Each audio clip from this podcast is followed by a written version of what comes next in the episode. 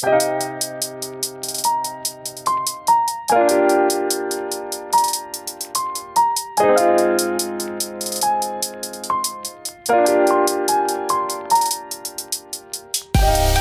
迎收听跳岛 FM，这是一份可以用耳朵收听的文学杂志。在这里，你将听到关于文学的一切，以及更多。用轻盈的声音装载有重量的语言，用鲜活的讲述赋予生活叙事的形状。和我们一起从一本书到下一本书，听见文学，阅读生活。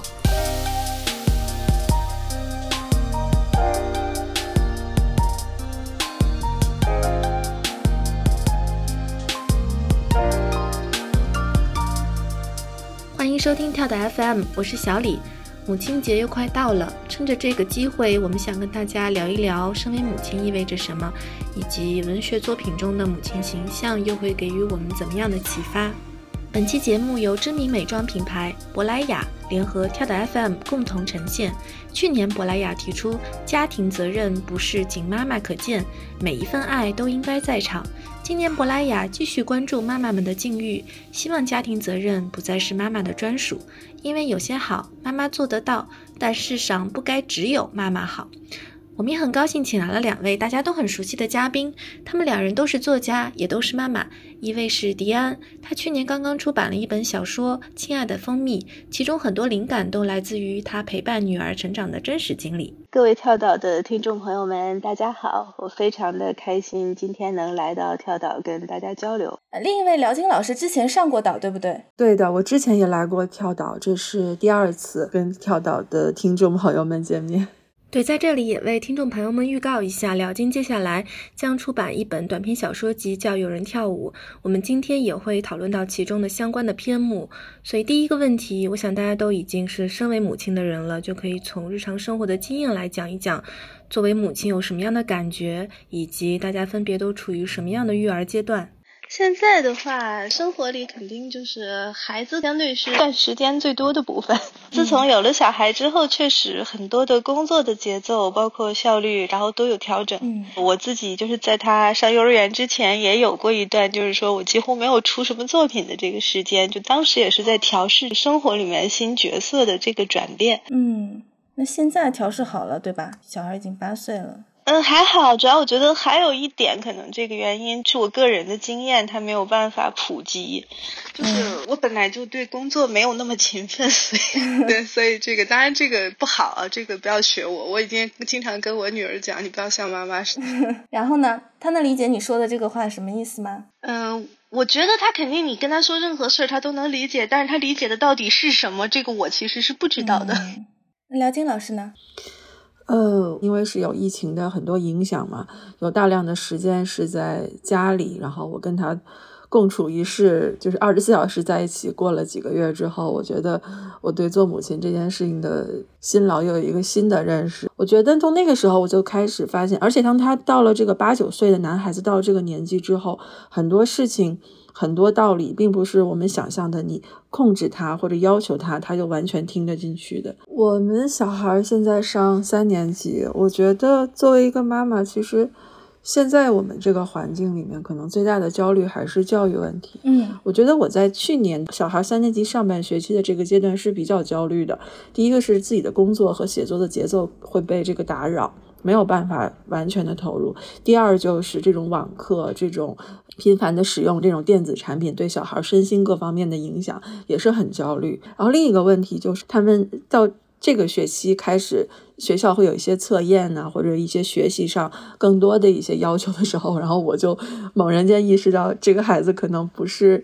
一个将来在学习上特别轻松、特别自如、特别省心的那种学霸型的孩子，这个我觉得这个角色的转变，可能从一二年级甚至更小的时候那种呃养育型的，然后要转变成一个教育型的这样的一个一个母亲的角色，我觉得对我来说也是一个挑战。就我个人而言，我就感觉我作为一个妈妈，就比我妈妈在当年在面对我的学习、我的成长的时候的那些压力和那些。各种各样的担忧会比那个时候要更多。嗯，我觉得是这样的一个感受。哦，是这个特别具体的，就提出了可能是不同代际的母亲对于育儿的心态都会有一些不同。刚才姚金老师也讲到了控制这件事情，不是。说这么简单的，你想要控制小孩往哪个方向发展，他就会怎么长大。不知道迪安老师怎么看这个？你的小孩跟他的是同岁，对吧？这个我同意。我觉得我越大，孩子越大，我越觉得其实教育能做到的事情是非常少的。嗯，很多时候，我现在越来越觉得小朋友的这个兴趣，有时候对什么事情有兴趣，这个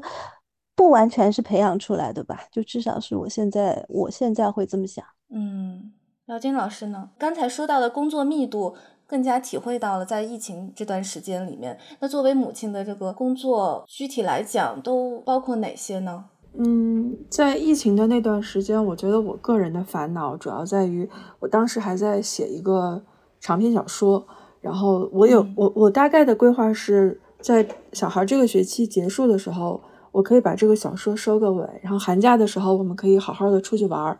但是因为他上网课在家的时间很长，导致我自己的原先的写作计划也受到了很大的影响。第一是受影响，第二是很痛苦。因为一般的来说，我我我其实不太习惯在家里有有人，很难静下心去写东西。但是。如果他在这边上网课，他随时可能跑过来找你，妈妈，你给我拍个作业交给老师，或者是你帮我这个作业改过了再拍一遍再交给老师。然后我们每天在家长群里面还要接龙孩子的核酸的这种结果，就是你就会觉得整个人处在一个。虽然没有节奏很快，这些事情加起来的时间并不长，但是你会处在一个随时被打断的一个状态里。我觉得倒不是说一个母亲在这样的状态里会怎样，可能换成父亲也是一样。就是当你需要在家工作，然后你要面对这样一个小孩的时候，你会不自觉的把小孩看作一个打扰。我那段时间就是一个比较烦躁的状态，然后也会经常性的。也会对他发脾气。嗯，现在回想起来，其实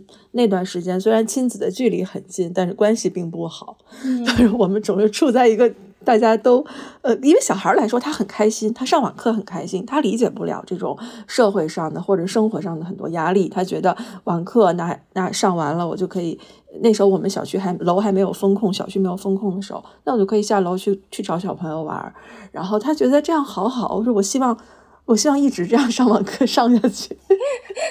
但是他那种感受和我的感受是完全不一样的。我想，如果再过几年，我们再回忆这段时间，可能我的记忆和他的记忆也是完全不一样的。所以，就回到你刚才说的这个家长能不能控制孩子，因为你可能对同一件事情的想法、看法。预期都是不一样的。那么你在面对一个问题的时候，你想让小孩完全按照我的想法去执行，我觉得这也是不现实的。因为你仅仅是通过这种讲道理或者沟通的方式，是其实是没有办法做到的。那么如果说用那种强制的方式，因为我是你妈妈，因为我是你爸爸，所以你必须要听我。但这个似乎又违背了我们当下的这种教育的理念。这个其实是蛮难的一个话题，因为我们自身可能就没有被这样对待过。嗯，我们自身的经验是匮乏的，然后我们可以学习的资源又不是很多，或者是你就在这样的一个社会环境里，如果是成为一个像我们父母那样的父母，并不难。可能现在很多人依然是这样在做的，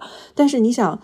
让这个亲子之间，或者让这种家庭的教育能够有更好的发展，能够向一个更好的方向去突破的话，我觉得这还真的是需要长久的一个学习和试验。我知道这种压迫和干扰，在他成年之后一定是不可避免的，但是至少作为我作为妈妈的这个角度来说，我希望我能给他的是支持和帮助，而不是压制和控制。嗯。我们刚刚讲到了疫情期间个人空间被挤压，你作为创作者呢，失去了伍尔夫所说的一间属于自己的房间，那可能是那段时间里比较典型的一个情况。但是育儿的责任或者说抚养儿童成长的义务，不仅仅是妈妈一个人的事，也不仅限于一个家庭，而是需要整个社会共同承担的。这个大家都是这么认为的，只是疫情风控这个情况。太特殊了，导致幼儿园和小学、中学都纷纷停课，所以家庭的抚育的担子自然而然的就落到了妈妈、奶奶或者姥姥的身上。事实上不应该如此。那我们可以具体讲一讲，比如说母亲、妈妈和自己的孩子相处，想要给他支持，想要引导他有一个属于他自己的发展空间，往这个方向发展。那对于妈妈来讲，会有一些改变吗？就比如说这个小孩的表现会怎么样影响到你作为母亲你的感受？我觉得我举一个例子，就是。呃，我儿子从四岁多的时候就开始在弹钢琴，嗯，呃，然后这件事情呢，我现在想，我们开始这个弹钢琴、练钢琴的这个决策，本身就是一个没有经过。深思熟虑的这样一个比较随大流的决策，主要是因为他爸爸小时候是练过钢琴的，然后学了几年，然后他的工作跟音乐也有一点关系，然后他就自然而然的觉得，那我儿子不能是个音乐盲吧，那就应该是让儿子也去学，然后学开始之后，我就发现。小孩子就是一个四五岁的小男孩，对于这种坐在钢琴前面一遍遍的去练习很枯燥的东西，其实是相当反人性的一件事情。其实他不喜欢，然后就在这件事情上，我们发生过很多冲突。肯定有一大部分是我的问题，是我没有掌握到这个年龄段的他的心理、他的成长规律，包括他身体手指发育的规律。都会影响他学琴的这个情况，但是作为父母，可能就是你，你就希望他按照你的想象，你看看人家的孩子，你看看，就是我，我是觉得有一段时间在这件事情上，我就陷入了一个那种非常传统的或者非常其实我自己也不喜欢的那种情境，甚至因为这件事情就是发脾气，然后有有起过冲突。但是我觉得他现在到了八九岁以后，我觉得这件事情慢慢的就看开了，因为你知道他。肯定不是一个这种天纵英才式的这种选手型的，肯定不是这件事情对他来说，无非就是将来的一个小小的爱好，甚至是一段学习的一个回忆。就是我想起来，我曾经花时间去练习过某一样东西，然后我取得了一定的进步。这种正向的反馈和结果，我觉得对他将来做别的事情可能是有利的，也仅仅是可能。当然，对他来讲，也可能是一段很糟糕的回忆。就是我现在是代替他在说话。去想象他在成年以后会怎么想这件事儿，但很有可能像很多琴童学完了，或者是比如去考级考到某一个阶段，就是对钢琴的厌恨就到达了顶峰，就是再也不想碰这个东西。我我其实是特别担心会有这样的一个情境发生，就是我们花费了很多时间，然后呢花费了很多成本，然后最终小孩不仅是对音乐没有爱，然后对自己的父母在这件事情的表现也是充满了反感。我现在就想，我我我我为什么要我们为什么要继续坚持下去？仅仅是因为他还没有表现出完全的反感，他还可以坐在那里练习，他还可以有似乎是有一点点的进步。然后随着年龄增长，哎，学的越来越多，越来越好，那么他可能慢慢的会有一点点的兴趣，甚至是他在某一天突然产生了和音乐之间的连接感。我觉得所有的这些好处和益处，其实从现在此时此刻来说，全部是我作为一个琴童的妈妈对于他的一种想象。但是他是不是真的这么想的？他到底怎么看待这件事儿？当他回望童年的时候，他会不会觉得我妈妈逼我练琴是对我好，是为我好？哎，我我现在想起来，我很感谢那段时间。我我我完全不确定。我觉得如果我这么说的话，那可能是一种很自恋的一个表现，因为小孩可能不这么想。所以就是我觉得作为一个家长，能够意识到自己的很多期待或者很多想象不一定切合孩子的现实，不一定切合孩子的心理。那我觉得在这一点上保持一点。谦虚，或者是时刻知道自己是有可能也在犯错的，并且把这个态度或者把这种想法也能够传达给他。然后在很多事情上，随着他年龄越来越大，我们可以一同做决策，一同衡量利弊，然后一同来做选择。我觉得这可能是除了音乐之外，在一些其他的事情上，父母和孩子之间的一种沟通方式。这是我想要去建立，但是依然还没有建立成功的一个东西。嗯，迪安老师跟自己的女儿有类似的体验吗？嗯，因为至少就是我女儿没有去学乐器嘛。但是当时实际上做这个决定，我我自己的私心，我可以承认，我有一点私心，就是我认为小孩如果说常年的去学一个乐器的话，这个很有可能在家里就是冲突不断的。我完全是出于一个这样的一个自私的母亲的私心，然后我就觉得，要不然就算了。哦，那这个就不说是学乐器，那其他方向就是会有。是这样的，我之前总觉得，我们一般人都会觉得说，是不是不管说男孩子女孩子练一练这个形体总是没有错的，所以就去学跳舞嘛。然后在坚持了一年多之后，他有一天突然跟我说。妈妈，其实我不喜欢，我不喜欢跳舞，我不喜欢大家都看着我。他说：“其实我已经跟你说过了，我真的不喜欢。”然后那个时候，我就在那一瞬间突然意识到，这个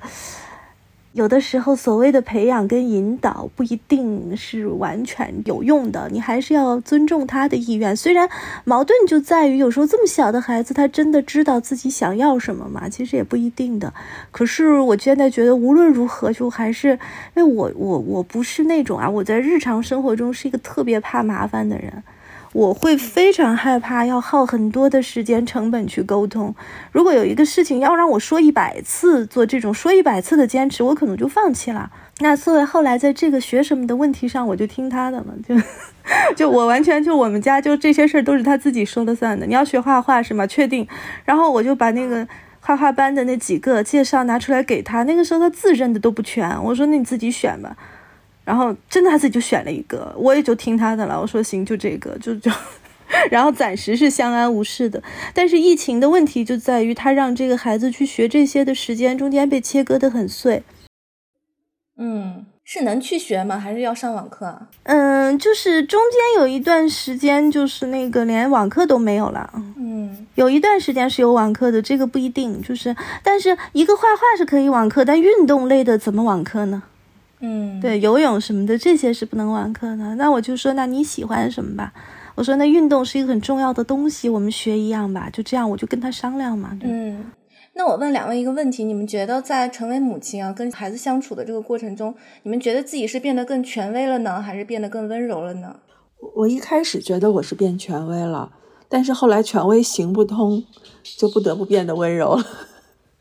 就说你可能面对一个人，不管是这个成年人是朋友，还是孩子，还是亲人、爱人，这种可能你的行为模式啊，这种语言的模式、交往的这种状态是在不断波动的，它不是一个一以贯之的稳定的一个状态。可能在某些时候需要强硬的时候，比如说你打游戏的时间。然后你拿妈妈的手机去玩的时间，这个必须要控制。我会觉得这个趋势会让我感觉有点担忧。我觉得像这种，就是至少在这个年纪上，家长能够。呃，控制的不是控制，我也不太喜欢这个词儿。家长能够管理的一部分，我这方面还是比较强硬的，因为我觉得这种确实是它的吸引力比较大。它尤其是这种针对个人兴趣的这种不断的推送，有时候大人都不见得能有足够的自制力。可能你一刷个社交媒体或者刷个短视频，一个小时过去了毫无感觉。然后对小孩来说，他们这种对时间的感知、对时间的这种管控，可能还不如大人。所以我觉得这方面是大人是需要给。给予一些指导和必要的一些管理的，那其他的事情，我我还是希望他有可能的话，他能够自己做主。嗯，点老师呢？我觉得呀，我觉得我有了小孩以后，就是你看，我刚才都讲很多事情都是他说了算了，那 对吧？我不是那种权威型的家长。嗯，虽然就极个别、极个别的时候，我会跟他急，会跟他发火，但是那是很少数的情况下，因为很多时候我自己会笑场，就所以我后来也就放弃了。就，而且我觉得，就说我是那种真正的、深刻的去磨练了自己的性格，就我变得很少生气。就越来越少啊，这个这个怎么说啊？为什么会笑场啊？对啊，就是有的时候我会觉得，就是有时候本来想骂他，然后不知道为什么我自己就会开始笑，然后觉得他闯的这个祸还挺好玩的，就这样。嗯。这是不是跟那小孩的表达和小孩的语言有关系啊？看你的新书《亲爱的蜂蜜》里面写到了大熊其实是一个男性和一个三四岁的孩子相处的经过，因为他已经是个成年人了，他对孩子的那套系统他也没有当父母，所以他就很很陌生，所以小孩的一些话反而会刺激到他，就是用词还有造句的不同，是不是这个是孩子和大人的最大的不同呢？不是，我觉得孩子跟大人几乎是没有任何相同之处的，应该这么说吧。嗯嗯，就是其实我的这本新书怎么讲呢？其实我也在之前做活动的时候我也说过，呃，我在探讨的并不是一个女人如何当妈妈，也不是一个女人如何处理母亲跟孩子，或者说如何处理自己的母职和自我之间的东西。因为我承认，就这个东西，就是说它不是说没有意义。这个话题当然是一个，尤其在我们当今的社会的背景之下，它是一个非常有现实性的一个一个话题。呃，但是具体到我写这本书的时候，我不想聊这个，是因为对我而言，成为一个母亲最大的一个意义在于我。觉得我是真的在开始渐渐的学习着另外一种看待这个世界的方式，而这个方式一开始它是极为碎片化的，极不成系统的，有的时候在我们大人的眼里真是荒谬的。但是你就能感受到那个系统或者认知的体系就在一个小孩的世界里一点一点的建立，这个其实是一个很有意思的过程。而我其实当时写这本书，我借用了一个就是说，呃，这个小朋友需要跟妈妈现任的男朋友相处这样的一个机会，然后慢慢的让一个已经社会化了很久的大人跟这个孩子有了一个机会去对话，然后慢慢的他去了解这个小孩的系统如何一点一点的建立起来。这个是我在这个故事里最想写的部分，而我觉得就是说，这个实际上探讨这个事情对我个人的兴趣而言，比探讨母亲的身份与自我之间的鸿沟要有趣的多。嗯，我看到你里面讲到了一个说，对大熊来说，小孩蜂蜜是一个像小野兽，是一个野蛮人，这个比喻很有趣。你可以讲一讲，这个是不是意味着他的系统还没有被建立？我我其实觉得非常低龄的小孩都是野蛮人。嗯，然后我们在那个十八个月到两岁之间有一个术语嘛，就是育儿专家都会教你的，这个叫 terrible two。嗯，terrible two 的这个意思就是说，两岁左右这个人类他是很可怕的，就他为什么有时候会突然的发脾气，会完全说不进去道理。他第一，他听不懂你在说什么；第二，就是说他的脑子里在他的某个细地方在发育，他大脑里的一个功能性的区域他正在发育，所以这个时候他在建立一套属于自己的这个秩序。那在这个秩序建立的过程中，他跟成人的这个世界是有一些有时候可能会有很激烈的碰撞。就这些是我觉得他既有意思，而在生活里边，就是说你要应付一个特别低龄的孩子的时候，反正我自己切身的体会，就讲道理根本就是没有用的，嗯，因为他得首先具备你理解你讲的那个道理的能力，在四岁以下，我都认为甚至五岁以下的孩子，他都是不具备这个东西的。所以说，跟一个三四岁的小孩相处和一个八九岁的小孩完全是两个概念。九岁的孩子基本上可以当做一个 mini 版的成人，嗯。但是更低龄的孩子他不是那样的，就是他完全他就像个小动物一样，很多时候，而且他还有语言表达的能力，他比小动物能够更直接，甚至他有更丰富的。有一些孩子他会有更加复杂的那种感受的表达，就这个东西本身是让我觉得，呃，就至少我写这个故事的时候，我认为非常非常有意思的部分。嗯，那我们可以举个例子来讲吗？或者说生活中的经验来讲，这个小孩是怎么样是一个野蛮人呢？嗯，比方说，我觉得啊，就是在很小的时候，其实我们所有的母亲，尤其在新手妈妈的时候，你都经历过一个，呃，我觉得啊，一个非常非常困难的过程，就是我们已经作为一个成人，足够的社会化之后的成人，对吧？我们对时间的安排是有我们清晰的概念的。我想好了，我今天早上几点到几点我要做什么，然后中午我能空出来一点时间去做什么，然后下午去做什么。我们已经这么多年都是这样过来的了。但当你有了一个小孩，尤其他还是个婴儿以及幼儿的时候，以及就是那个时候，你的时间你说了根本不算，你所有的需求有的时候你对时间的那个概念就是会被这个巨大的现实击碎，就是对啊，婴儿现在饿了就是要此刻吃，当下立刻马上。因为就是非常小的孩子是永远活在此刻这个瞬间里的，他是没有一个线性的时间的，他没有说什么上午、下午这个概念，他甚至都没有说一会儿之后是什么意思，他就要此刻就要当下。那这个就是有的时候你就会觉得你的所有的安排好像都毫无意义。嗯，就面对这个小孩是毫无意义的，我就就是就是我那个小说里边写的，就这两个人因为是偶然，因为本来是要约会，没有办法了，偶然这个妈妈必须得把这个小孩带来，然后他们两个人要去看一个多媒体艺术展，结果这个小孩走到展厅里，因为过于吵闹喧哗，然后被 被其他人嫌弃，他们只好带他出来，就最简单的例子呀，我觉得这个是所有带过很小的孩子的人，其实就是无论爸爸还是妈妈，其实都有类似的这个经验，嗯。那这个经验是不是也会让我们反过来看看自己，或者想到自己小时候？还有自己是怎么从一个野蛮人变成一个社会人的，比较难吧？因为我觉得人其实，在四五岁以前是没有系统的记忆的，所以我觉得有意思的点就是说我只能靠观察我的孩子，来尽力的让我想起来一些东西。嗯，姚金老师有相应的感觉吗？你有想起来过什么吗？我我觉得我在观察或者说在参与。小孩子的成长的时候，我会越来越鲜明的，或者越来越多的发现一个事实，就是其实我以前不知道母子之间或者母女之间到底应该是什么样子。我我是有了孩子之后才发现，哦，原来童年是这个样子，原来母子之间是这个样子，是这样沟通，是这样对话，是这样教育，然后是这样给反馈，是这样哭闹，是这样。冲突发脾气，然后最终是这样和好的。我觉得我跟我妈妈之间这样的直接的这种对话和沟通，甚至是冲突，呃，冲突可能还比较多，但是在某个阶段，对话和沟通是比较少的。因为我有很长时间是在老人家里面，我是老老人带大的那种那种小孩儿，所以我觉得我跟我妈妈之间的很多问题，在我养育我自己孩子时候，我才得到了解答。原来是这个样子，原来原来一个小孩从小到大他是这样的一个过程，而我对我自己成长那种过程，那种尤其是跟父母在一起的记忆已经变得很稀薄了。第一是他本来就很少，第二是就是迪安老师说的，很多时候你可能四五岁之前你没有什么太系统的一些记忆，很多东西就慢慢淡忘掉了。就对我来说，养孩子就是把他带大的这样一个过程，这也是一个回望自己童年的一个一一个机会。你会看到一个小孩他是这样子一点点。成长，你才会明确的知道自己缺少了什么。以前你只是觉得，可能你觉得很迷茫，甚至有时候你觉得，你跟你父母的关系为什么不能像其他人和父母的关系一样那么亲密，那样无话不谈？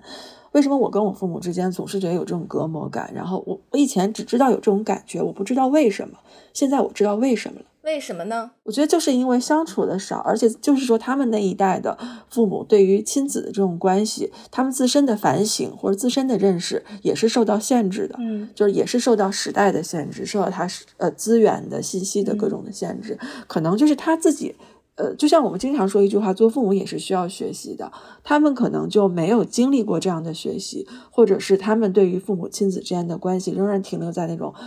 很传统的观念里面，或者是他自身本身在生活中也有很多的烦恼和困难，所以他可能无暇来关注自己的孩子。我现在就觉得，其实很多东西我心里很明确的知道，嗯，如果我是妈妈，我是我妈那个角色，我不会这样做，很多话我不会那样讲，但是是。之所以我有这样的认知，是因为我生活在这个年代，我能接触的信息，我读过的书，可能我看过的各种各样的东西，比我妈妈那个年轻的时候要多，要多得多。能够成为一个我理想中的母亲，并不是她的错，但是我现在能够做的，就是我朝着那个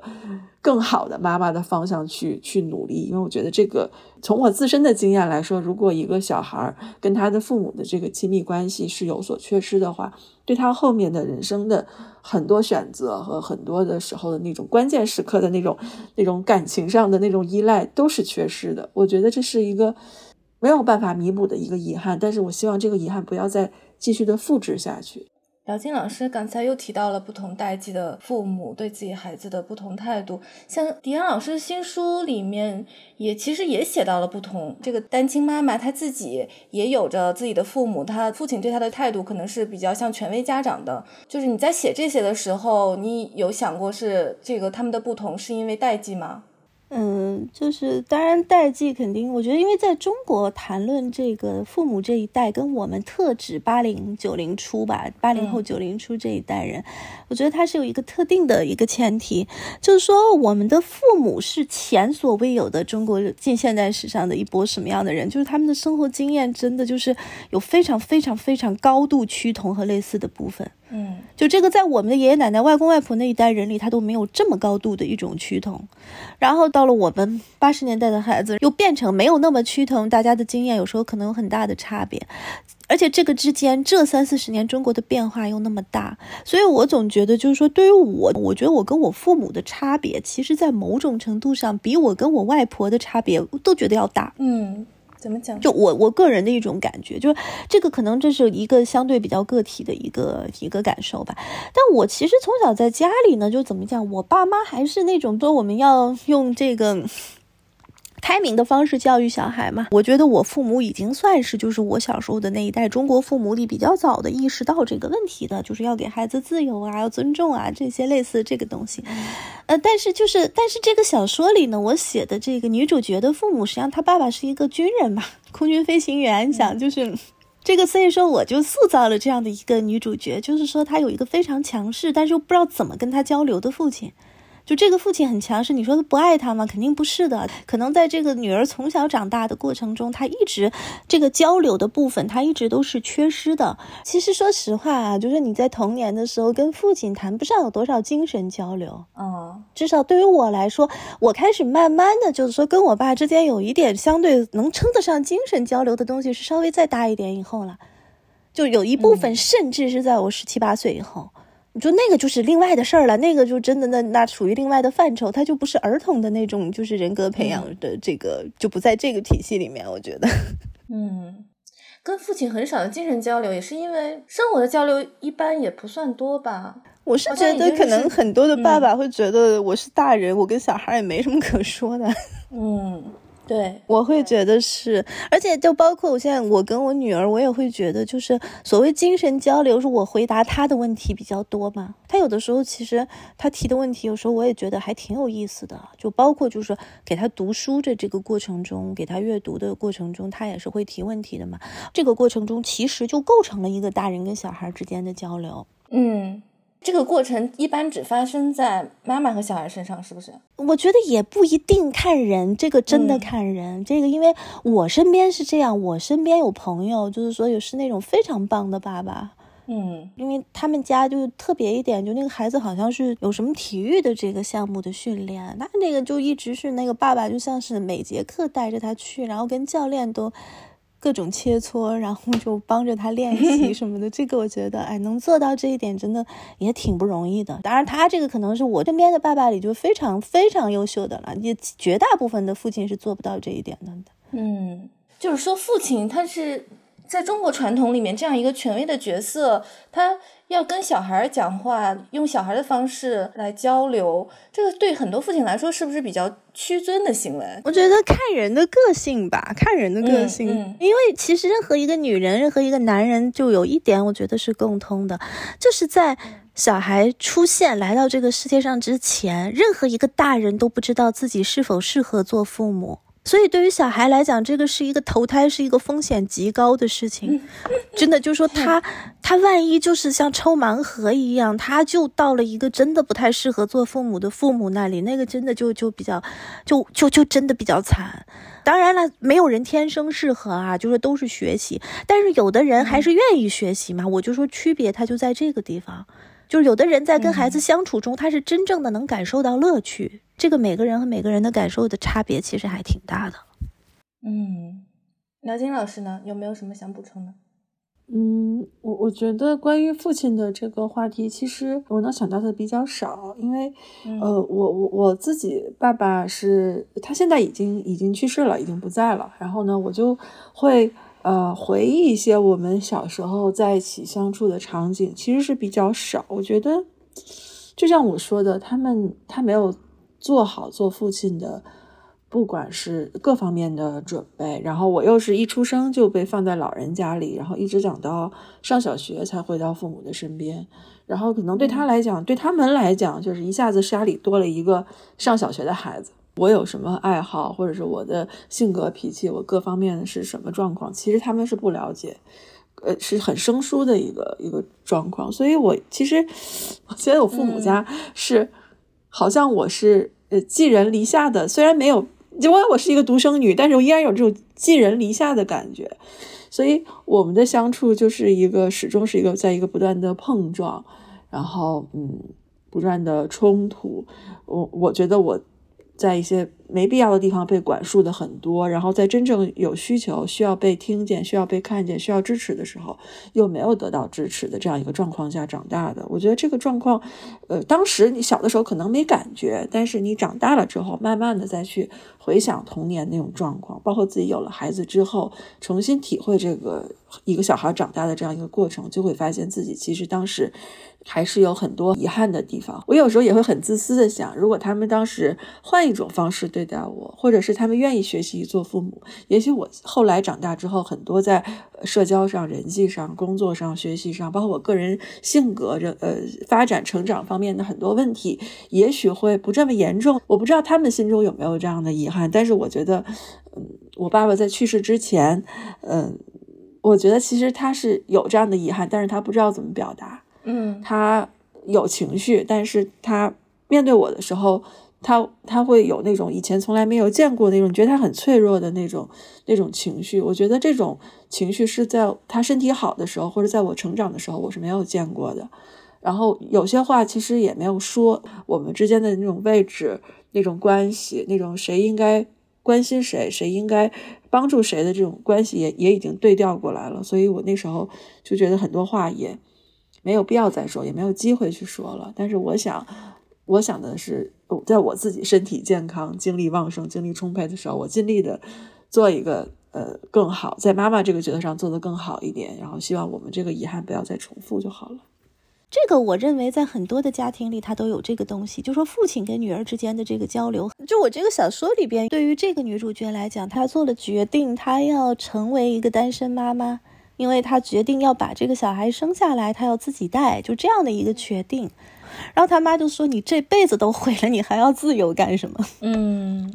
就我觉得这个逻辑实际上是我们父母那一辈人非常非常非常常见的一种逻辑，就是你自己的一生在我眼里已经完蛋了，你要自由干什么呢？他们可能根深蒂固的有一种，就说一个人的幸福应该是什么样的，一个正常的生活应该是什么样的，嗯，一个正常的家庭应该是什么样的。我觉得这不是任何人的错，呃，就因为在他们的那个经验里面，确实人都是这样的。那我认为，就这个就是一个生活经验的一个高度的趋同导致的。后来他人到了现在的这个年纪，他必然的就会这么想事情。但是呢，好就好在，那我小说里的这个女主角的父母，他们一看到婴儿出生，他们还是爱这个小朋友的，对吧？就是这个，其实有的时候，尤其是外公外婆的这种昏庸的爱。又强烈又昏庸的爱，就这个他，他就化解掉了很多问题。是啊，刚才说到了一个比较关键的词，就是一个正常的家庭。对于一个正常家庭的想象，那当中肯定应该有一个父亲的角色。所以这个小说里面的女主的父母，他们不想让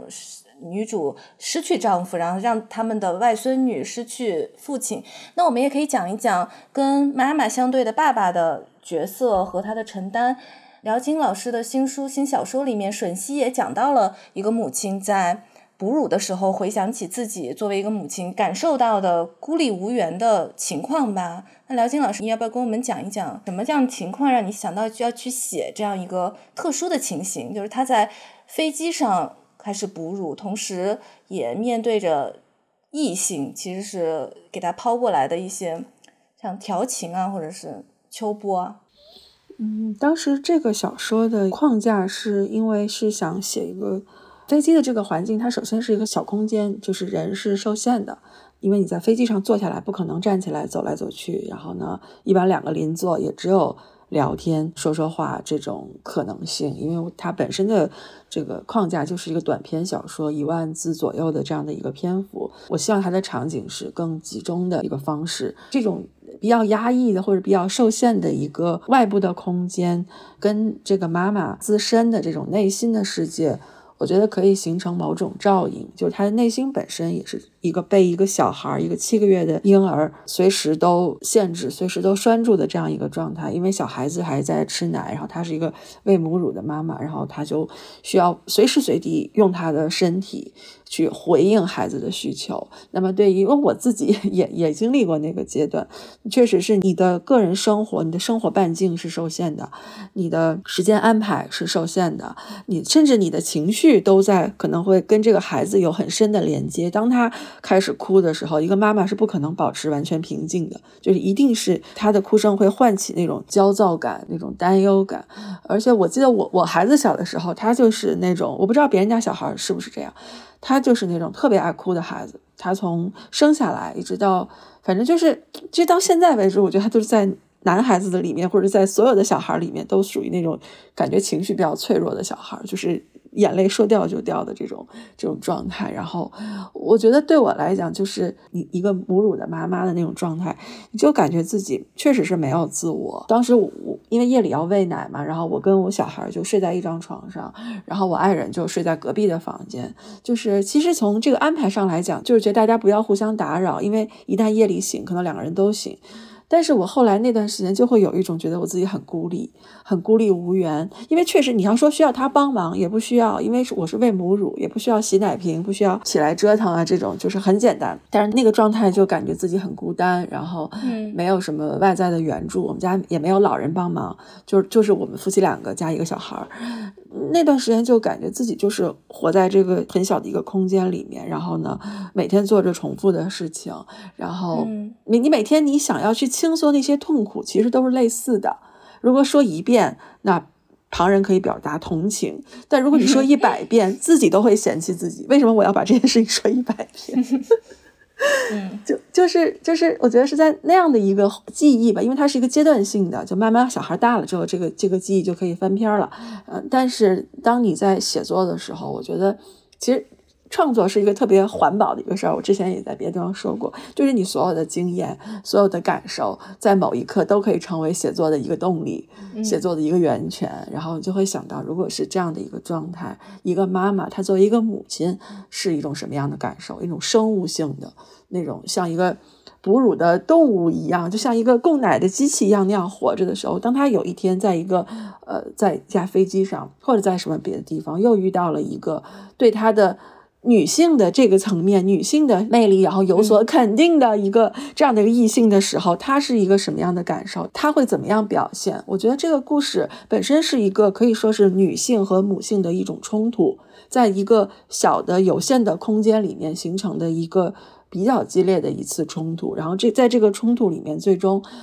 以她的母性胜利为结束。因为在她哺乳的那一刻，她的女性魅力就瞬间消失了。她那个所谓艳遇的对象，一下子就脸就变了，说：“大姐，你怎么这么豪放？”就是因为她当时是脱了衣服在哺乳，就是在这一刻，她那个所谓的艳遇的对象，所谓的这种情欲的那一刻，在她抱出孩子开始喂奶的时候，就彻底的消失了。是这样的一个过程，因为小说是一定需要有一个转折，或者有一个我们叫反转那样一个结局，就是它一定是从母性到女性，然后从女性又回归了母性。你可以说这是一个很无奈的一个结局，最终她又回归了她这样做母亲的这样的一个身份。但是这种短暂的这样的一个生活中的一个浪花或者一个涟漪，就可以构成一个短篇小说的一个世界。这是我写这个东西的一个出发点吧。我觉得你选择的这个场景非常有意思，因为哺乳可能是母职当中最有象征意义，也是最有母性的一个动作，它看上去完全属于母亲和小孩之间。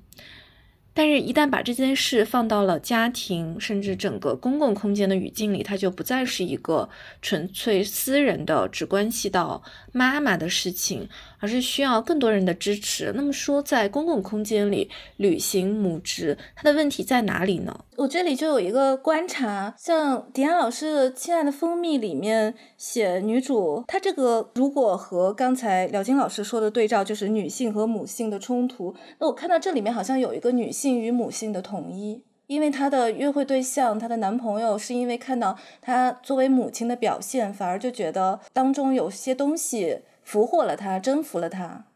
因为我的小说里开始他们认识的时候，这个小朋友是三岁嘛。对，三岁就是一个，呃，觉得怎么讲，就是说这个女人已经习惯了自己是一个母亲的身份这样的一个角色，然后小孩没有那么原始了，不像一个幼崽一样，就是已经开始会说话，然后会会交流。我其实想表达什么东西呢？我想说，就说如果没有这个小孩，我小说里的这个女主人公也许就不会选择这个男的。这个男的也是经历了很多很多，他才知道，其实他喜欢的是这个作为母亲的这个女人，因为他不认识少女时代的她是什么样的。成为母亲之前的那个人，实际上是一个跟今天看到的这个人变化非常非常的大的。然后，所以就是他会自问说：“那是不是因为这个，就是因为有了这个小孩，你才变成了现在这个样子？”就这个，我觉得是我其实想，就至少在这个小说里边触及到的地方吧。嗯，因为有了这个小孩，所以现在变成了这个样子。这个样子就是也包括他会更柔和，会更能忍。不，我觉得这是能忍是乱说啊，就是说有时候会对生活里边的，比如说意外，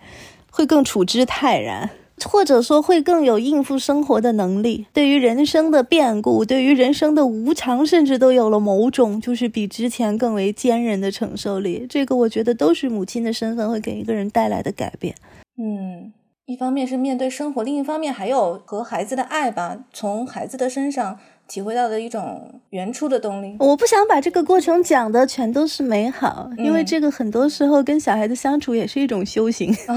怎么讲呢？就是也是一种修行啊，就是你需要学会去忍耐他，嗯，然后因为你确实是有时候你你在理性的反复的跟自己说这是你亲生的，嗯，对，然后但是也会有那种瞬间，就是有会有那种瞬间，你觉得啊我好爱他哦，怎么会这样？就就觉得这个世界上就是也会有那样的瞬间，觉得他好可爱，好可爱。就这个就是我来到这个世界上原来是为了遇见他，会有这种失去理智的瞬间。但是更多的瞬间，就是我可以把他送人吗？嗯。很有意思哎，就是忍耐本身也是有很深的感情。我很想听听两位讲一讲，作为母亲需要忍耐一些什么，就是这个耐力是如何增加的呢？我觉得是这样啊，我觉得就这个我先说吧，因为既然话都说到这儿了，你比如说在一个小孩很小的时候，我喜欢拿特别小的时候做例子，因为他现在，比如他八岁，真的就像辽金老师刚才说的那样，你给他一个 iPad，给他一个游戏，他就。他能很久，他希望你不要打扰他，对吧？现在八九岁已经这样，但是在更小的时候，有的时候小朋友是时时刻刻需要妈妈的，他要求你的注意力永远集中在他身上，而且他确实，就是我记得，你比如说我带他出去玩，就出去旅行，就只有我们俩出门，在酒店里，我比如我跟他说今天下午啊，说今天下午咱们休息一下，妈妈想睡个觉，你自己玩。我都把我的 iPad 都给他了，我说你自己玩，你想画画就画画，你要么自己玩。我说妈妈就睡一会儿，然后咱们下去吃饭。好，讲的答应的很好，那个时候已经差不多四岁多了吧，嗯，然后一分钟以后，妈妈蜡笔不见了。两分钟以后，妈妈没有那个颜色了。然后三分钟以后，妈妈为什么笔帽也没有了？妈妈有人敲门，我说没有。她说真的有人敲门。然后再过了一分钟，妈妈好像还是有人敲门。说我说那是对面的敲门。我说你可能听错了。她说妈妈，那那个蜡笔又不见了，就反复，就像鬼打墙一样。嗯，我就说这样，尤其在他很小的时候，这个生活中这样的例子是非常多的。而对于成人来讲，一个成人的注意力和精神，他是在被一种非常物理性的东西在折磨。嗯，就你明白我意思吗？这个并不是说我们没有耐心，而是说这个就是我们的这个神经系统已经不是在为这样的考验所准备的了。我可以这么说，就比方说，尤其在在很小很小的时候，尤其他可能他很喜欢一本书。他很喜欢一个绘本，他要求你反复给他念。反复的意思是什么？就是说是可能连着一个月，每个晚上念五遍。就一个成人的脑子，他是经历不了这种重复的。有的就像觉得就很，就是那种烦躁，有的时候他会上来，但是没有办法。对于他来说，可能他们幼儿的脑子这个就是这样的。就他需要这样，晚上你给他念书好，就这本就非常低幼的一个故事，你也不知道什么东西吸引他，但是他要一遍一遍的听，一遍一遍的听。我记得他有一个就是那个挺有名的绘本，就是那个饥饿的毛毛虫，对，就那个我可能念过有一百遍，没有一百遍也有八十遍，可能到第三天我已经会背了。真的很简单的故事啊，就毛毛虫星期一吃什么，好像就是这样，然后到了星期天吃什么，但是他好喜欢那个故事，就是不知道为什么，我觉得这就是一个你最后就是会被修炼出来。这个时候，而且这个时候你能和他生气吗？嗯，他想听的是故事，他要求你阅读，你能和他生气吗？这个肯定不行的，他又没有错。所以这个时候没有任何人有错，这个就是说你你不能让孩子来配合你啊，你必须去配合他，所以就是这样的。嗯，你在反复配合中磨练出来的耐心。对对对，姚金老师，我觉得我对于耐心这个很难去总结我的耐心，因为我我觉得我的耐心跟小孩的状态是直接挂钩的。一般来说，如果小孩可以保持一个情绪上的稳定，不会因为我随便说他两句他就开始哭的话，我就能一直比较有耐心。但是我失去耐心的情景，通常就是发生在。嗯，比如说他他弹琴在重复的犯同一个错误，然后我就说，那你把这个小节单独拿出来练一下，你不要一遍一遍的在这里在同一个地方犯同一个错误。有时候就这样的一个 建议，我不知道怎么就触动了他的泪腺，他就开始哭，他觉得我在批评他，但实际上我就在有时候我也在那想我。我怎么你了？我哪句话说的不温柔不对了吗？那老师也是这么讲的呀。你你这个小节弹不过，你就集中精力练，把它练明白、练顺了，你再从头到尾弹，这是很正常的一个。我们做任何事情都是这样，你要抓住那个重点，去击破那个重点和难点了。然后他就开始哭，他可能觉得我我是不是又勾起了他什么别的什么回忆，还是怎样？觉得我妈又在批评我或者怎样？我觉得你觉得心里觉得委屈的时候，是最没有耐心的。就当我觉得，我觉得我没有想怎样的批评你，或者我没有完全没有想破坏气氛、破坏情绪，我只是想解决问题。但是小孩有时候会把一些实际问题上升为情绪情绪问题，然后他就开始掉眼泪的时候，我就感觉到一种受胁迫，就是受到了道德的绑架和受到了某种胁迫。就是你看我都哭了，你还要继续说我吗？你还要继续让我改错吗？那没办法，你这个错误你肯定是要改的，你掉眼泪也没有用，那只会除了拖延时间之外没有任何的好处。我觉得就是跟小孩子讲这种道理，有时候确实讲不通。比如说你跟他说，你集中精力先把该做的事情做了，剩下时间你爱怎么玩怎么玩。我怎么感觉辽金老师挺严格的？没有对，然后他就。他就理，他好像就理解不了了。他一定要，比如他今天想先玩，先看电视，然后再去做作业。我说，那你看电视的时候，你心里也不踏实啊，因为你还有作业没写完。他们不会不踏实的。但是我他们是绝对不会不踏实的。什么叫不踏实？但是我我会不踏实。我看着他我就很踏实。对，是我不踏实。我觉得你先把作业写完，我们把饭吃完，然后收拾好了，哎，你看电视或者妈妈做点别的，这不是很和谐吗？就一定要拖到饭后去，一直拖到睡前，然后睡前的时间又很紧张，还要洗澡，还要看书，然后你作业又没写完，就是一旦紧张起来，我觉得人的这个就容易焦躁嘛。然后我发现，然后我发现他完全没有我的这种。对于时间上安排上的这种，哎，你你这个时间干 A，下个时间干 B，然后你这一天很完美。他不会，我觉得他就是因为小孩子就是那种，我当下想做什么，我想做什么，那我就要做什么。作业呢，过一会儿再说。就是就是会会觉得有时候这种情况下会确实会比较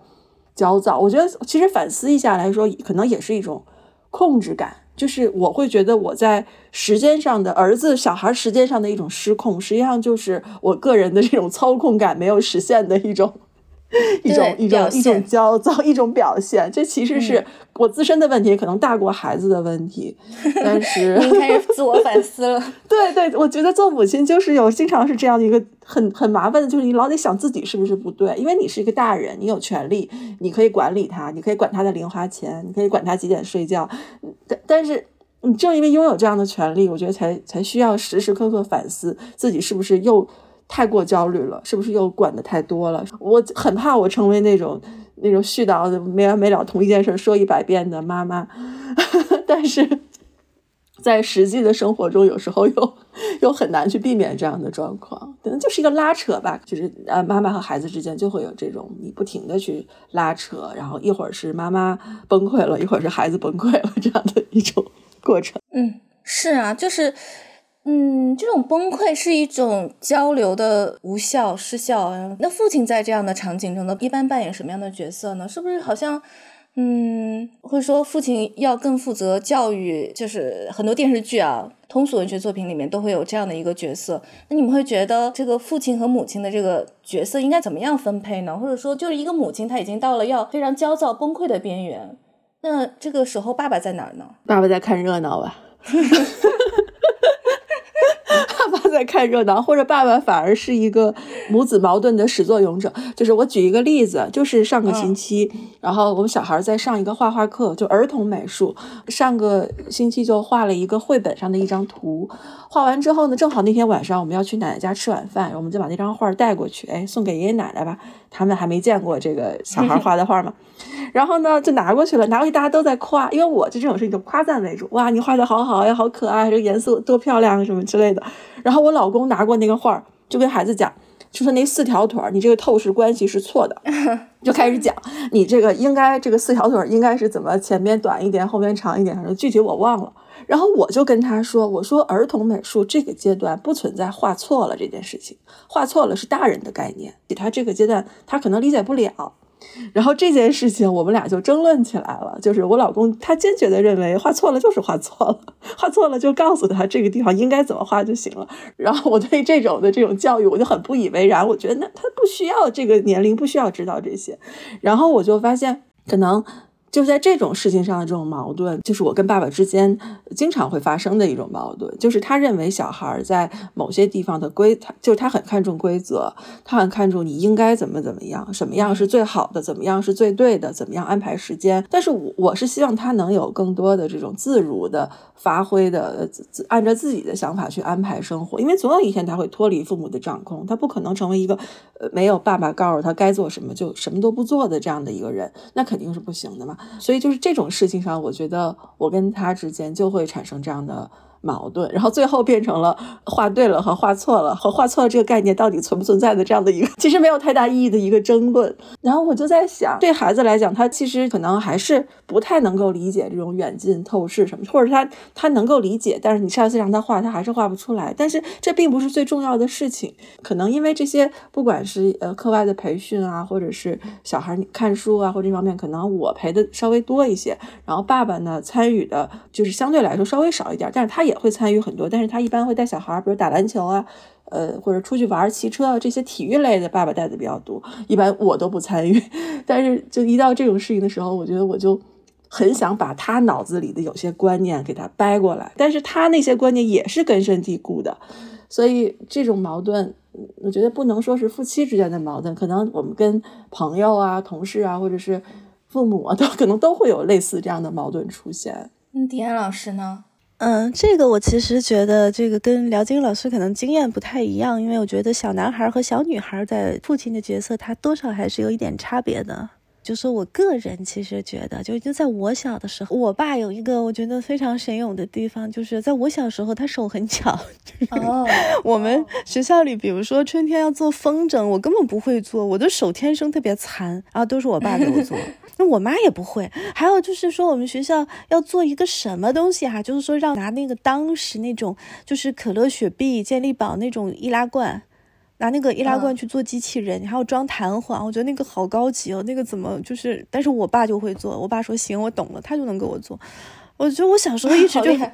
我就觉得，对我小时候，其实我小时候真的在很长一段时间里，我觉得我爸是干这个用的，就是。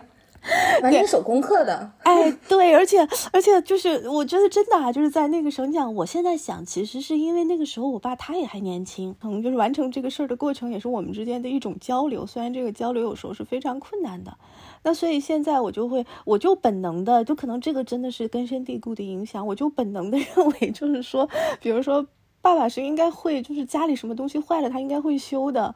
或者，或者孩子需要就是那种简单的那种手工，他应该会做的，就是这个是我一个，就就变成了我自己的一个一个刻板印象。但是我就在我这儿，它就是一个根深蒂固的东西了。那能实现吗？实现不了呀，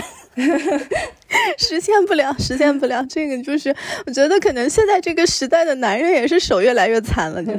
反正我是觉得是实现不了的。但即使就是，我就特别遗憾的，就是在我爸现在上了年纪，成了外公以后，他也没有这样的动手能力了。啊，对，就是有的时候我想让我女儿说，哎，我说你个真的妈妈小的时候就是这个什么都是外公给画的。对啊，这是一种很好的交流，这是作为爸爸跟小孩的一个很好很愉快的记忆吧。这个我想补充，就是说，其实，在我们那个时候，我认为上一代父母普遍都是还是比较糙的，就是。嗯，就是，当然这个是各种各样的原因所致啊。我觉得还有就是真的还有就是观念上的问题，包括这个视野上的问题都有。我就觉得举一个最简单的例子，就是我们你想。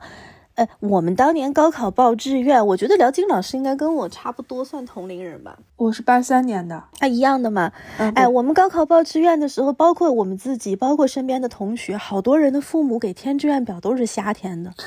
就就根本不了解，就什么都不知道，你都不知道那个专业是干什么的，就想当然的就认为自己的小孩应该去学。就我觉得像我们现在，就包括比我大几岁的人当了父母，那你看孩子要上大学，那是什么样的一个概念？找什么专业的人去咨询，对吧？那是不一样的。就是我们要知道，就这个，呃，这我真见过，有的家长能把所有的这些大学的什么录取率，然后什么就业的形式，然后怎么样的，他都能做个 Excel。不，我不是说一定父母都要做到这个程度。我的意思就是说，我们这代人成了父母之后，一定是会稍微进步一点的，因为我们对现在我们共同生活的这个世界和时代是有更。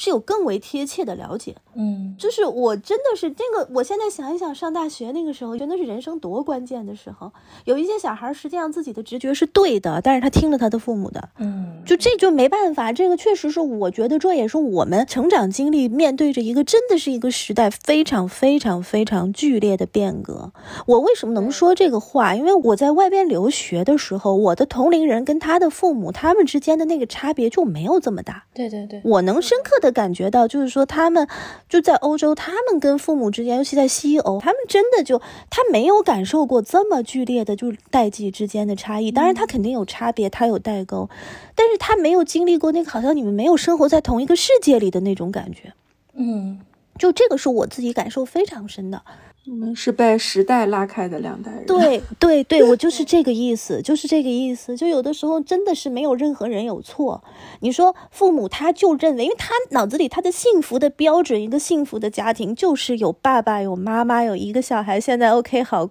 可以有两个，他就认为这就是幸福。幸福只有这样的一个模板。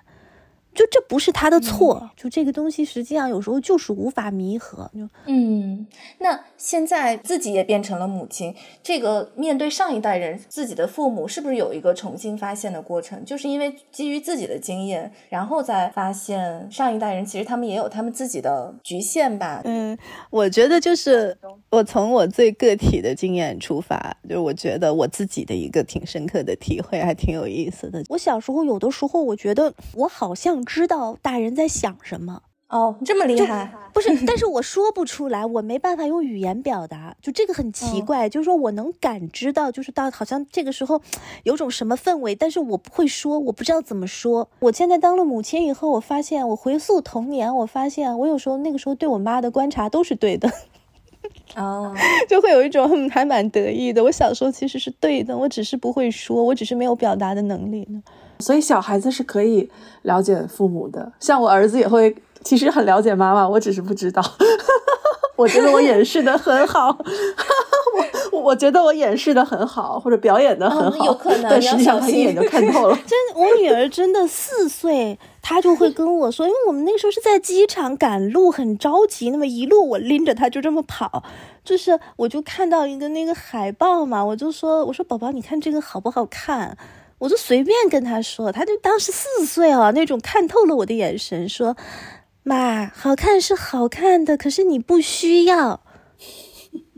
我当时傻掉了，我说：“你真的是个小孩吗？就是有时候他能感觉到你那一瞬间浮起来的是虚荣，我是这个意思，就是，我就是哪有这样的小孩？你感受到一种素慧，这个四岁的孩子突然冒出了一个素慧。”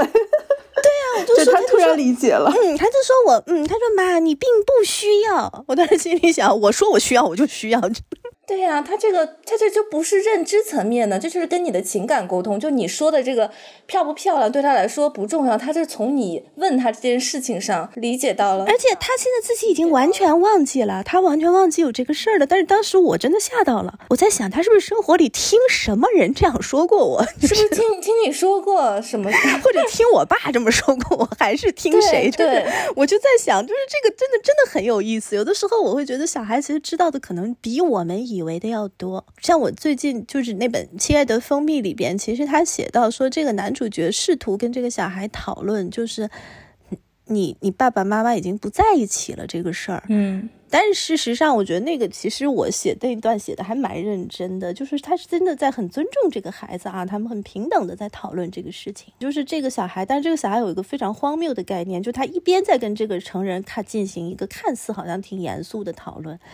然后他一边问了一个问题，他说：“那如果你和我妈妈结婚，那你就是我爸爸了，那我真正的爸爸干什么去呀？”就这个，他其实就是一个小孩的思维。他认为，就这个角色、这个位置有人占了以后，我原来的爸爸是不是就消失了？就好像就像一束光一样，就 消散在宇宙中。就好像他的脑子里想象的画面，他的画面是那个。对我觉得，就这个是我自己也觉得就非常有意思的地方。就所以他会觉得爸爸是一个位置，嗯，他没有把爸爸和某一个人的。脸或者某一个人的形象连接起来，就我这个小说里边，因为这个可能家庭相对特殊一点嘛，就这个小朋友他是就是他是单身妈妈带大的孩子，就是所以这个可能他的这个认知跟其他的小孩会有一点不一样。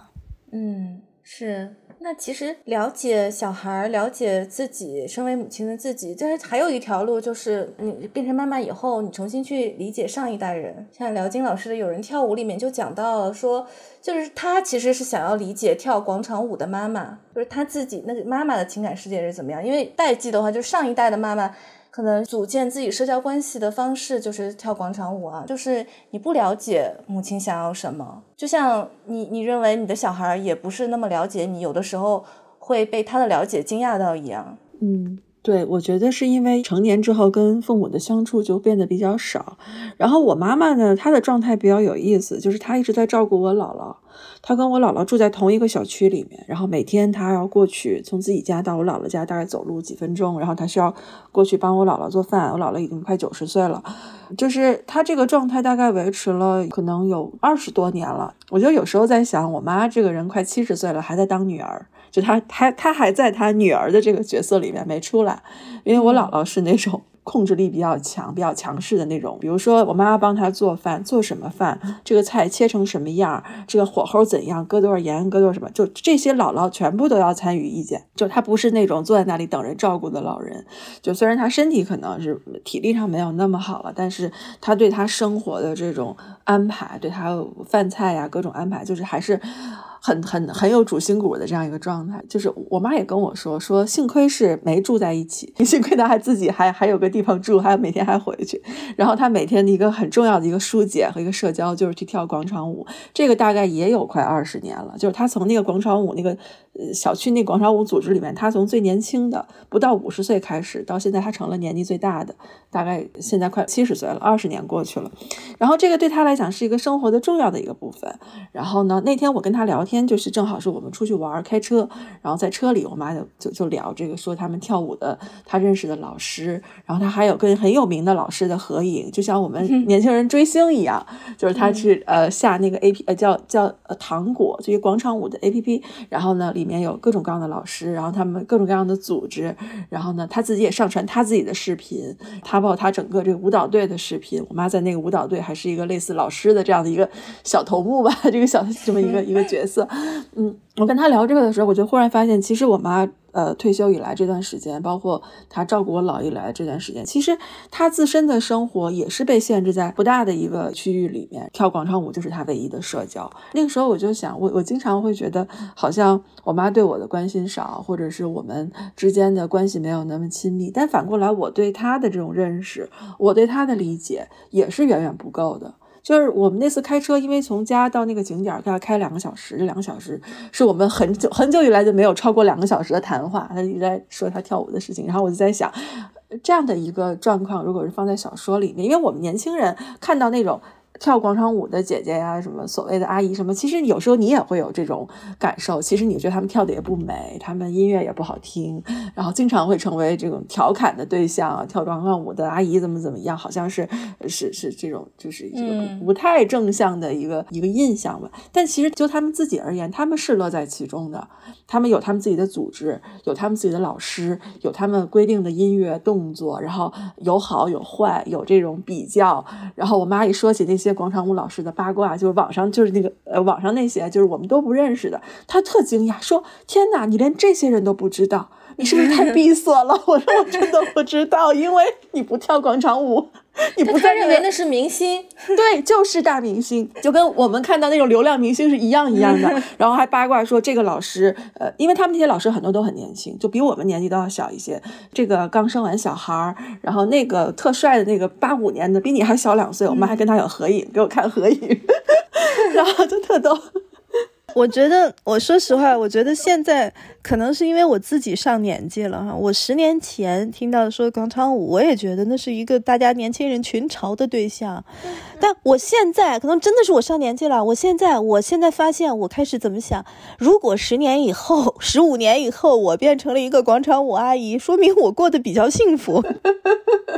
还 真的是这样，真的是这样的。我现在真的可能是因为我就是因为年轻人其实都挺刻薄的，嗯，对。尤其你自己，但你意识不到。你我觉得三十岁之前的人，其实总体来说都是挺刻薄的，因为自而且这是一个自己意识不到的恶意。有时候 就是，当然这个也是种种原因造成的吧。嗯，对。所以我就当我妈说说你太闭塞了的时候，我就感觉被。被击中了，我闭塞，那是因为我们之间没有足够的沟通。我不知道在他们那个世界里面有这样的明星，有这样的一个 A P P，然后有这样的这么多粉丝，有这样的一个评价标准和他们交流的方式。因为我们都知道抖音，知道微博，但是他没有人知道广场舞的这里面原来还有这样的一个小世界。就是你好像就像我们说你居然不知道王一博一样啊！对对对，就就这个感觉，就是所以我就觉得这个作为一个小说的起点，给了我一个也也是一个动力吧。我想写这样的一个故事，然后包括这个故事里面，他这个孩子跟他妈妈之间的隔离，就是这种，呃，他妈妈也是年轻时候开始跳舞，一直跳到老年，然后在这个广场舞的伙伴里面，跳舞的伙伴里面，离婚之后找到了新的生活，新的伴侣，然后呢，儿子在大城市，然后妈妈在小地方，他们有这样的一个，一开始是对立的，因为他对他他父母离婚这些事情，因为他跟他父母之间是比较隔膜的，但是他妈妈开始新的生活之后，他又他又，因为他本身跟他自己住的这个小。区的广场舞阿姨起了冲突，他认为这广场舞阿姨是扰民的，他他天天跟人家去投诉，说你们天天在这个小区的公园里面放那么大声的音乐，然后就是也不美也不好听，然后呢就是强奸别人的耳朵，他很焦躁，就是他去投诉人家，但是那个住在他楼下那个阿姨。后来他才知道，那个阿姨的状况跟他妈妈是特别类似的，就是一个单单亲的妈妈，儿子在外地，然后一个人生活。他最后在家里出了意外摔倒，还是他，因为他跳广场舞的伙伴两天，他两天没来，发现不对劲儿，去他家里找他，发才发现了他，把他送到医院去。就是这对他来讲，可能是唯一的一个社会支持，唯一的一个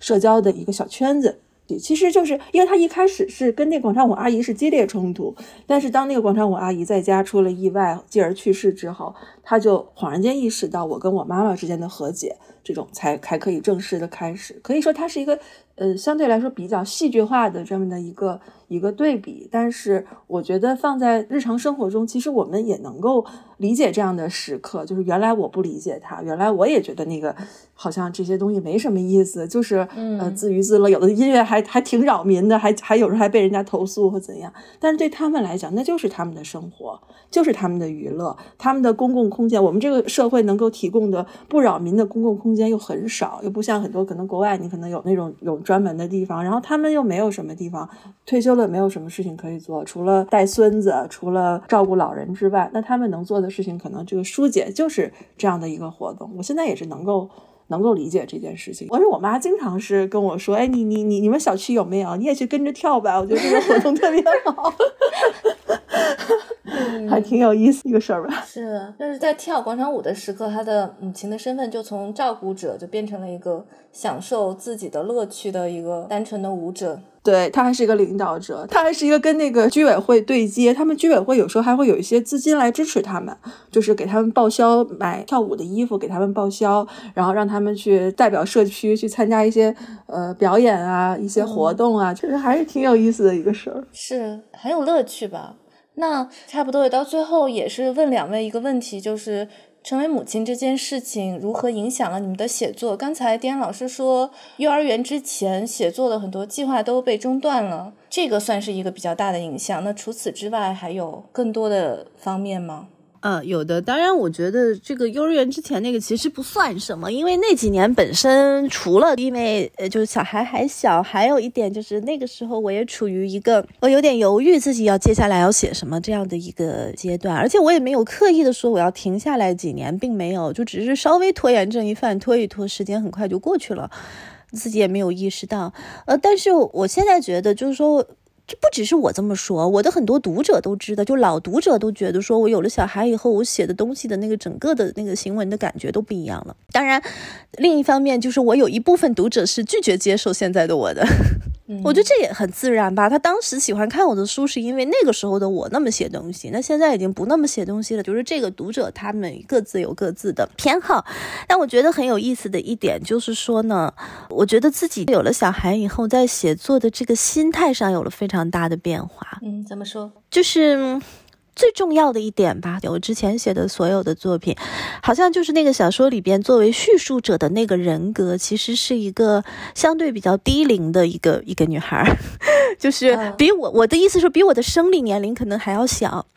就是以一种旁观者的姿态，这个叙述者人格在拼命的想要告诉所有人：你看，我知道这个世界是很复杂的，这个世界不是非黑即白的，这个世界是有很多灰色的。嗯，你不要小看我，我知道人世间的复杂性。但我有了小孩之后，我现在在写东西，我明显的感觉到那个叙述者的人格已经知道自己成为了这个复杂的世界的一部分。嗯，就当我已经成为了这个复杂世界的一部分，我不会那么拼了命的再去跳起来告诉所有人我知道这件事的。呃，所以说导致我在很多地方就话越来越少。嗯，就我以前说实话，照我以前写《龙城三部曲》那个时候，我最近的这几本小说，我一本都能写三十多万字，但我十几万字就写完了。嗯，我觉得这就区别，就有些话我宁愿就觉得，可能呢，就是我们的古人早就把这件事表达过了，就是辛弃疾说的。却道天凉好个秋。嗯，我现在越来越觉得好像就是这个东西，这个最本质的心态的这种变化，它导致了一切的行文上的变化。因为我觉得有的读者他是要感受到我曾经那个那个小女孩的，她确实不见了。嗯，这个我也承认。我觉得这是给我写作非常大的一个一个改变，而且这个带来的就是说，你对小说的这个审美的理解也会有变化。然后你认为你想要追求的，在写作上你想追求的东西也会有变化。然后最本质的就是你跟写作之间的关系，其实自然而然的也会产生变化。那姚金老师，我觉得，因为我我跟迪安老师应该是我们俩是同龄人嘛，但是我开始的比较晚，我真正开始写是在应该就是在有了小孩以后，就发现。嗯，自身的很多经验吧，自身的很多生活上的体会，包括对世界啊，对很多事件的一些看法，其实就会促使你想要去找到一个表达的出口。我觉得小说这个形式可能还是相对其他来说更适合我。我觉得，其实，在别的地方也讲过，就是说，写作这件事情对自己的意义远远大过于对读者的意义，因为没有任何一本书是非读不可的，或者这些故事我非看不可。但是某某一个时刻，你一定是非写不可的，你一定是很想把自己当时的那种感受，当时受到那个那个冲击。那个你太闭塞了的，类似这样的这种 这种这种冲击，你想把它表达出来，但是最终来说，我觉得对我来讲，写完了就这个工作就结束了。然后呢，后面一切的不管是反应，不管是批评也好，其实都跟呃作者本身没有太大的关联，或者是说我真正的这种快乐或真正这种满足感，在写完的时候就已经得到了。你写到了自己想要表达的那个点，然后你也。在有些时候，其实也相信能够打动到自己的东西，也能够打动别人。因为任何感受都不孤单，任何感受都一定能找到一个和你有共鸣的人，哪怕他只有一个人。那么你也是不再是孤单的，不再是独属于自己的那些东西，终于找到了一个回应，找到了一个同道，或找到了一个共鸣。我觉得文学是一种什么样？就是我其实很喜欢门罗的一个比喻，就是他说小说是一个屋子，门是开着的，所有的行人走过来，如果他冷，如果他累，他可以进来休息一下。然后休息一下，他又走了。也许，也许有的人只是经过门口，但是总有一个人愿意走进来歇歇脚。我觉得那就是作为作者来说就很很满足的一个时刻。